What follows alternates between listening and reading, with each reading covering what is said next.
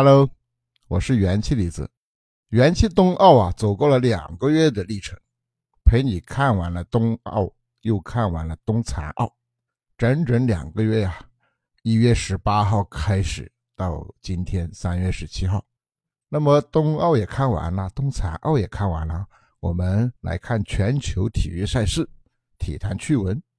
因此，今天开始呢，这个专辑的名称就改了。改成元气体坛，全球体育赛事、体坛趣闻，我们一起来听。今天我们就随便聊一聊，呃，我们听过的那些体育圈里的奇事趣闻。你知道吗？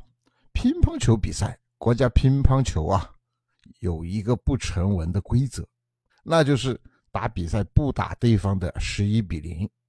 但是有一次不小心啊，福原爱没有把握好。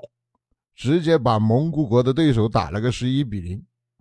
事后接受采访的时候，遇到了孔令辉，孔令辉调侃他，边走边调侃了，说：“你可以啊，打了个人家的十一比零，你要注意两国影响啊。”就像那种大人见到小孩很可爱的逗他一下的那种语气，调侃了他一下。福原爱呢，他急忙解释。啊，不是故意的，不是故意的，又是鞠躬，又是撒娇，又是道歉，挺好玩的，超好玩的。其实福原爱自己也被打哭过，就是被我们的大魔王张怡宁。张怡宁啊，有一次比赛，王楠还安慰福原爱不要紧张，一定会好运的。福原爱充满期望的问：“那我就不会对战楠楠姐你了吗？”结果那一场遇上了张怡宁。被打哭了，哈哈。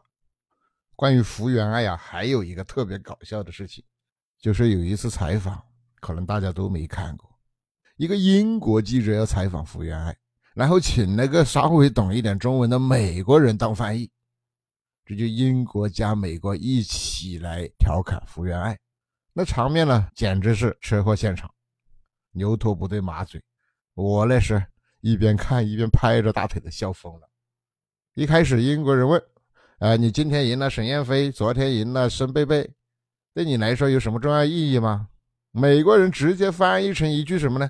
说：“你今天准备的特别好，为什么？”What？然后这个机智的爱将啊，还在英国人的英语里啊去搜索那种关键词，寻思怎么回答好呢？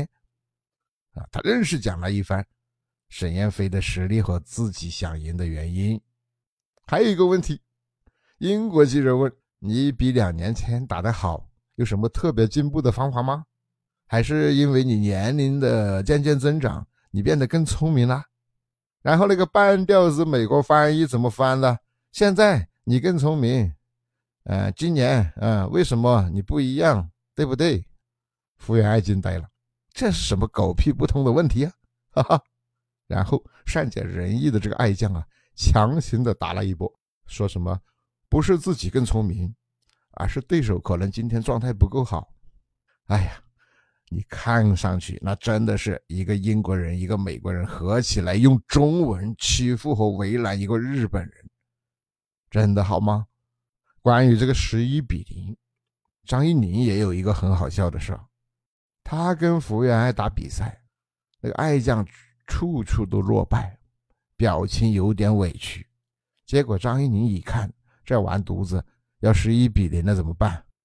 结果就发了一个抛球，高抛，球掉地上了，好不容易丢了一分，总算守住了那个不能打十一比零的规则。